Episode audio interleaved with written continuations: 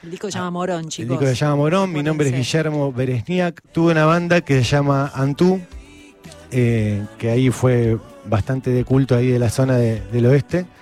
Y después tuve otra banda de música electrónica que se llama Le Microcosmos, que bueno, tocamos ahí por, por muchos lugares, de acá y de, de otros países también. ¿Estamos por escuchar una ya? Nosotros estamos para Súper. escuchar. Él estará para cantar. Yo creo que sí. ¿Sí? Yo estoy, sí. Guillermo. ¿Qué hacemos? Mira, quisiera arrancar en realidad con un cover. A ver. Bueno. Me gusta esto. Así como romper un poco con, con Morón, pero porque venía escuchándolos en la, eh, en la radio del auto, Sí. que, que los dinosaurios faltaron a, a las sesiones del Congreso. Ah. Entonces, bueno, a ver si podemos hacer el meteorito que los extingue de una vez.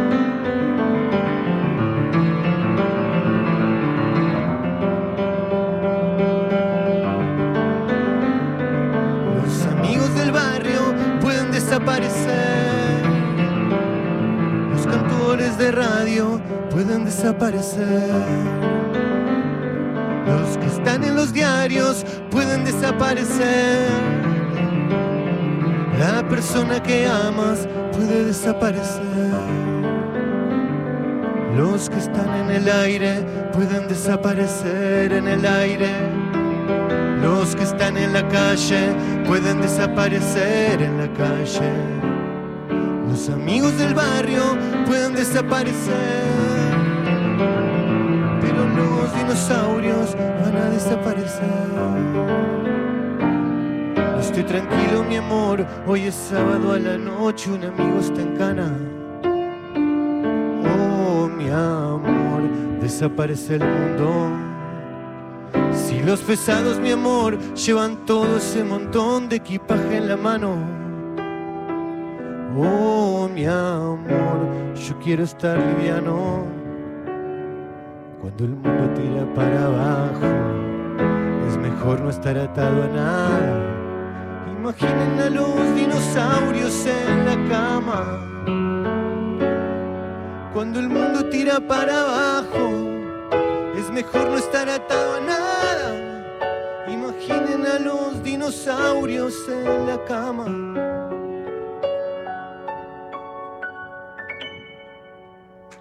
Danca el cover que metió. Un atrevido, porque la verdad que mm, siempre nos pasa que vienen y tocan sus temas. O sea, nunca nos pasó que dijo, voy a hacer un cover y aparte por algo, mm, o sea, de manera tan espontánea, ¿no?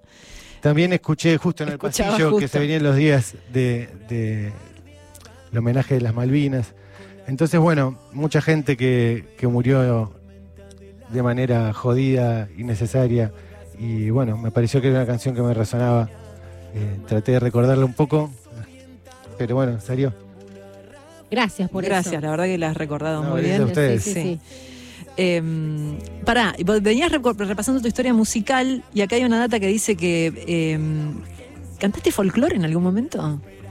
Sí, eh, hice un disco de folclore. eh, ¿Folclore alternativo? De folclore argentino, que hice alguna samba, una chacarera, carnavalito.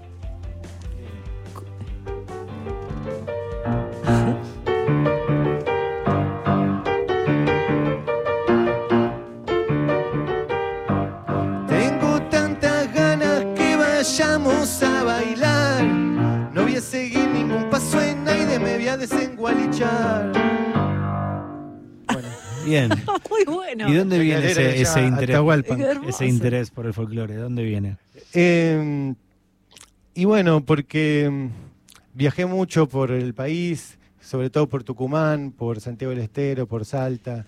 Y, y bueno, y ya de pibe en realidad escuchaba Atahualpa en mi casa, en Mercedes, eh, que escuchaban mucho mis viejos, entonces ya se me fue metiendo de pibito. Y, y cuando arrancó la pandemia, me- la verdad que tuve como un momento bastante de, de cagazo personal, porque como ya había tenido dos operaciones del corazón y, y medio como que la gente que tenía problemas cardiovasculares Sí. estaba como en la lista más eh, peligrosa. Y también en un momento dijeron que el 70% de la población se podía llegar a, a contagiar. Todo esto fue como al principio que me agarró un pánico. Y bueno, empecé a temer eh, por quedar o no en este mundo. Y entonces empecé a hacer canciones con una raíz folclórica, porque sentía como que eso, ese paisaje sonoro me da una plataforma para dejar un mensaje luminoso para la gente que amo, eh, pensando en, mi esposa, mi mamá, en mis hermanos, eh, cómo me podían encontrar en, en el viento, en un sentimiento en la cara, en el sonido, eh, dejar mi voz, pero dejar eso, un mensaje que fuese luminoso, aunque tuviese alguna melancolía, aunque tuviese diferentes sentimientos, pero como escucharon recién en esta chaca, como que de alguna manera ir a, a bailar, a, a celebrar y a eso, como a quedar de alguna manera. ¿Y en qué momento te diste cuenta de que ya está, ya pasó? Lo de Bueno, la pandemia, el el, miedo. el temor, el miedo. Sí, yo creo que ahí por el medio, cuando ya pudimos callejear un poco, empezamos a temerle el miedo y cuando tuvieron las primeras vacunas, creo como que cuando empezó a bajar se me fue esa cuestión, pero reconozco que hubo un primer momento Sí, que, claro. que la pasábamos mal. Sí, y está bueno tenerlo como, como, como reconocerlo también, ¿no? Porque por ahí, eh, no sé, muchos y muchas que no, no teníamos por ahí esa, mm, eh, no sé, esa, esa situación en el cuerpo, como decís vos, bueno, yo tenía una complejidad real, digo, en algún momento todos la pasamos mal y está bueno tenerlo como tan registrado, ¿no? Decir, che, me pasó esto. Sí, está buenísimo. Tenía miedo por mí, por, por algún Claro. miembro de la Por familia, por, supuesto. así, por, porque a veces quizás te toca lo más cercano, ¿no? Eh, pero sí, fue un momento difícil. Es Guillermo Beresniak, el artista que estamos escuchando, que nos está sorprendiendo en esta mañana este, y que tiene esta relación tan cercana con el piano. eh, porque se sentó y empezó a tocar cosas que por ahí no teníamos programadas o que no esperábamos nosotros, ¿no? Esperábamos más escuchar las canciones que viene a ¿eh? presentar. Espectacular. Bueno, eh, ¿podemos escuchar algo de Morón? Dale, O lo que vamos a hacer Morón. quieras tuyo. Hagamos una canción, Bueno, dale. la canción que se llama Morón, que le da nombre al disco. Eh, Aunque ahora vivas en Ituzaingó. aunque ahora vive en Ituzaingó. Y ahora sí. Ituzaingó va a tirar muchísimo la bronca porque dicen, claro. Y el próximo disco El se llamará Ituzaingó. No, no, no, te- mi corazón es moronense. Está bien.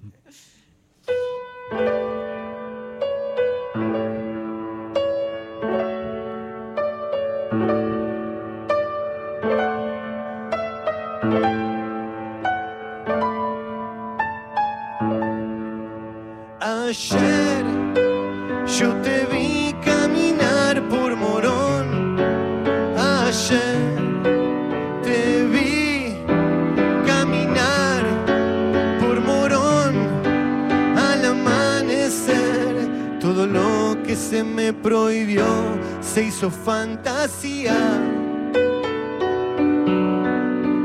Una esquina de Rivadavia se hizo realidad.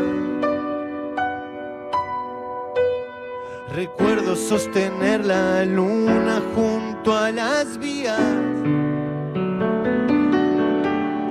Haber cortado el fuego por la mitad. Ayer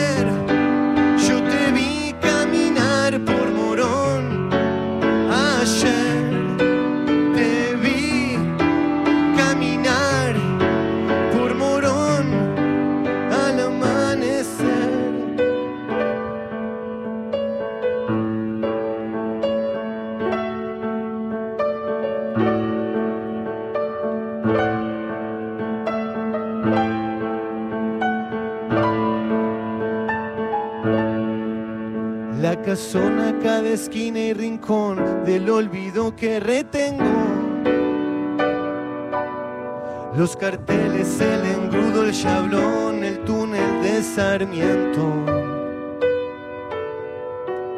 Se va armando la leyenda de nuestras vidas. Se puede volver atrás, no hay camino sin salida. Ayer yo te vi caminar por Morón. Ayer te vi caminar por Morón al amanecer. Ayer yo te vi caminar por Morón. Ayer te vi caminar por Morón al amanecer.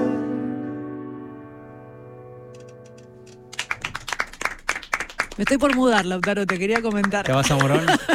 Parece que sí. Pasan cosas en Morón. Está buenísimo. Bueno, Eh, gracias. No, claro, escuchame, sos de Morón, te hacen este tema. Ya está. Y pero sí, Y sí, es Que la como que. en la cancha del gallo. y sí. eh, Claro, sos de ir a la cancha, son. Soy de la cancha de Boca. de ¿Qué, era lo que hablaban afuera del aire ustedes? Nos hemos cruzado en la cancha de Boca. ¿En Él en realidad serio? me vio a mí, yo no a él. Y ahí me lo estaba recordando. Yo no soy mucho de ir a la cancha. y No, es medio como verdad. dije, no, no debo ser yo. Pero es cierto que el año pasado fui en reiteradas oportunidades. Una con Víctor Hugo cuando volví a relatar Ah. a la cancha de Boca después de mucho tiempo. Y después eh, Santino había sido una persona, un pibito de. eh, Sí, me 15, acuerdo. No me acuerdo cuántos años, entre 11 o. Creo que tenía 11, no me acuerdo. Sí, me acuerdo. que su sueño era ir a la cancha de Boca Sí. y lo acompañamos a la cancha de Boca y salió campeón Boca.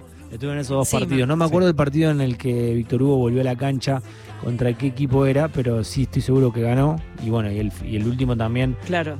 Eh, Boca salió campeón empatando, ¿no? Contra Independiente, contra Racing, no me acuerdo. Que uno jugaba contra Independiente y River jugaba No contra. sos tan de boca tampoco, porque no te acordás lo que pasa. No me acuerdo, no me acuerdo casi nada que pasa, pero soy re de Boca. ¿Cómo lo Sí, ves ahora cancha, que se fue cancha. Ibarra, digamos? ¿Quién te gustaría que dirija? Eh, Jugate, eh, jugate. me la juego.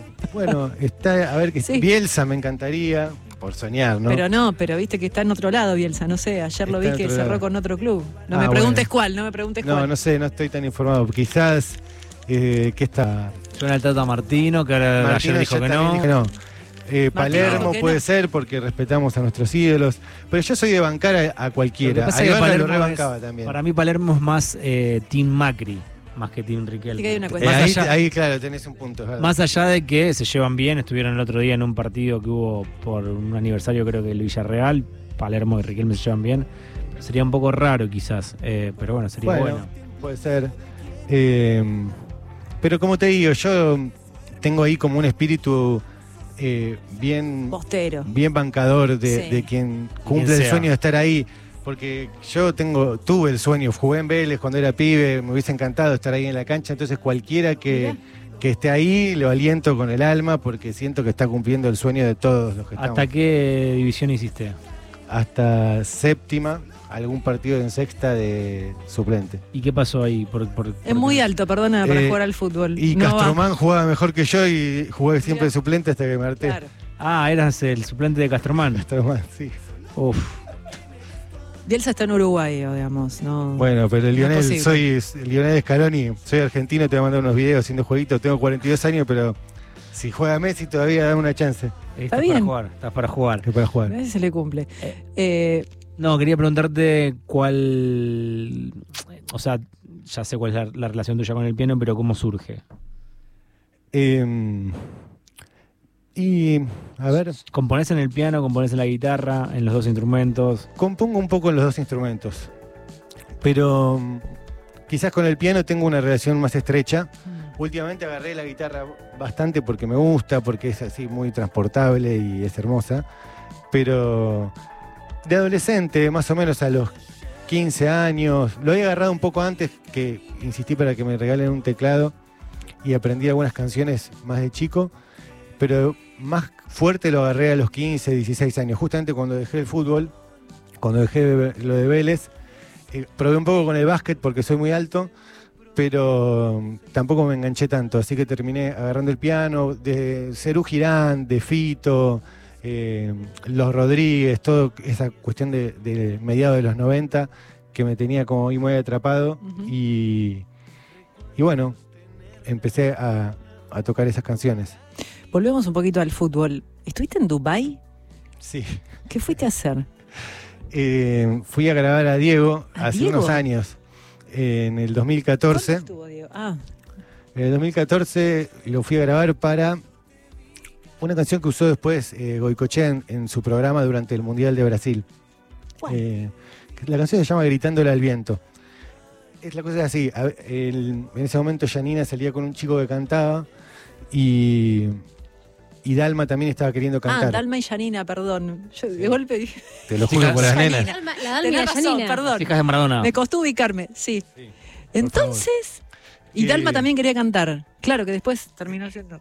Claro, en ese momento estaba tema. haciendo una obra de teatro y bueno, Sí. estaba probando con, con el canto también. Sí. Y bueno, entonces la manager Viviana Stallone, atrás tuyo, eh, dijo Tu que, manager que nos acompaña hoy Sí. acá, sí. Que estaba también ahí linkeando algo con, Cla- con la Claudia. Ajá. Eh, a ver si, bueno, hacía alguna canción para, para estos chicos y para, y para Dalma. Yo tiré el chiste de Che, y si lo hacemos con Diego, ya que viene el Mundial, y me dijo seriamente, bueno, hoy Bueno, es martes, dale. si el jueves yo voy a la compañía, si tenés una canción para el jueves, la probamos.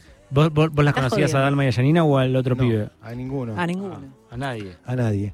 ¿Y que fuiste Eh, medio como productor? Fui como productor y como compositor de una canción para estos chicos que cantaban canciones de otros Claro. y querían empezar a tener temas propios, entre Ajá. comillas. Eh, Propios de otros. sí, ¿Y la canción? otros. Eh, Como Color entonces- Esperanza de Coti. Claro, algo así. Y así que hice una canción con mi amigo Checho Fla, se la mandamos a Vivi, que la escuchó ahí con, con la Claudia, y a los 10 minutos empezamos a recibir emoticones de corazones y alegrías de la Claudia. Un- me reenvió Vivi un, un mensajito de ella, y yo me arrodillé en el patio de la casona de ahí en Aedo, mirando el cielo. Y eso fue un jueves. El domingo vino Dalma a grabar en mi estudio que además me acuerdo que, que pasó una situación, bueno, como acá, que está el control de un lado y, la, y Sí. donde se graba del otro, Sí. Dalma dejó el, el teléfono en el, en el escritorio al lado mío y en un momento empieza a sonar y ese papá y Dalma estaba grabando. Y ella está llamando Diego a mi estudio y nadie lo atiende. ¿Viste? Rarísimo. Eh, y bueno, y el martes... ¿No atendiste? ¿No atendiste? No, no, obvio que no. No voy a Ah. atender el celular de ¿Qué otra yo? persona. Bueno. El celular de Dios. Claro. Y el martes ya estábamos viajando a, a Dubái. eh, así que fue todo en menos de una ¡Qué semana. flash! Una locura. De hecho, se cumplen ahora, porque fuimos. Me acuerdo que yo fui a hacerme el pasaporte en el momento y no me lo daban porque era 2 de abril. Ah, Y entonces eh, había una cuestión que la policía tenía que habilitar para que yo pudiera huir de este país. Y tardó un poco. Así que me dieron el pasaporte dos horas antes de subirme al avión. ¿y el- la canción? Y la canción se llama Gritándole al viento. Es medio color esperanza. Dice esperanza un par de veces. Eh, como de tomar a los astros de la historia como una referencia. Habla un poco de eso. Y bueno, a Diego le gustó. Cuando llamó por teléfono a mi estudio para decir que la canción le gustaba, que lo quería hacer. Así que bueno, viajamos para allá con Checho y que, que me ayudó a hacer la canción. Y con Vivi. Y con otro chico Salpu que hizo el videoclip. Así que hicimos todo en su casa. Lo grabamos en la, en la pieza de las nenas, que tenía ahí como dos colchones y ahí como un poquito de acústica de las cortinas. Y, y ahí lo disfrutaba. Al principio estaba medio tenso, porque la canción le quedaba medio alta, porque le hicimos con Dalma acá Claro. en su tono, Claro. y le decía que afloje un poquito la garganta, que abra las costillas. Y, me miraba así medio serio y me dice, después te doy una pelota, te digo cómo se hace flaco. a ver". Ah, Y, y ahí igualmente le salió mucho mejor en esa toma. Y, y vino, me dio un abrazo, me, me dio un beso en el pecho porque, bueno, me llega hasta acá. Y me dice, gracias flaco por enseñarme a cantar. Y yo miraba a Diego agradeciéndome. era creer. como Una locura, sí, una locura. Le estoy enseñando a Diego. a ver un poquito de la canción, perdóname que te pida. Esa pero- no me acuerdo, la verdad. ¿En no serio? ¿Me que no te la acordás? Mm, Era algo así como... Tengo siempre la esperanza de vivir todo momento. Cuando el amor nos alcanza, no hay derrotas ni lamentos. Sigue soñando despierto, vive a corazón abierto. Eres lo que das. Me la acuerdo, Esa, la, me- la recuerdo. Sí, sí, la recuerdo. Nos tenemos que ir yendo porque viene Mex Urtiz Berea. ¿Nos Ah, podemos sí, nos despedir vamos. ya con Guille tocando? ¿Alguna canción que qui- Pará, te pueden Cerramos encontrar en redes. ¿Cómo es? ¿Dónde te encontramos? ¿Dónde Me pueden estás, encontrar, Guillermo sí, en todas las Beresniak? redes. Lo que más me interesa es que escuchen el disco, así que por las plataformas que utilicen, Spotify, Sí. Deezer, Tidal, lo que quieran. El disco se llama Morón, El chicos. disco se llama Morón, mi nombre es. Guillermo Beresniak, se Sí. escribe B larga E, R, Le E, enseñó a cantar al Diego. S, acá, le enseñé a cantar a, a Diego Armando. Toqué una canción con Diego, él apoyado sobre el piano de su casa, que tocamos eh, una canción mía y, y Naranjo en Flor. Tenerlo ahí, Diego, diciendo primero que su- saber sufrir y después amar, después partir y al fin andar sin pensamiento, como que es una imagen que atesoro como muy Y sí. poética también. ¿Quién no? Muchas gracias por venir. La Gracias, verdad, eh, nos quedamos absolutamente sorprendidos. Gracias a Eh, y mm, Nos vemos el lunes. nos vemos el lunes. Besos que tengan buen fin de semana. Nos despedimos con el viernes musical en vivo en Rock and Roll. Voy a hacer una canción que se llama Sombra. Sombra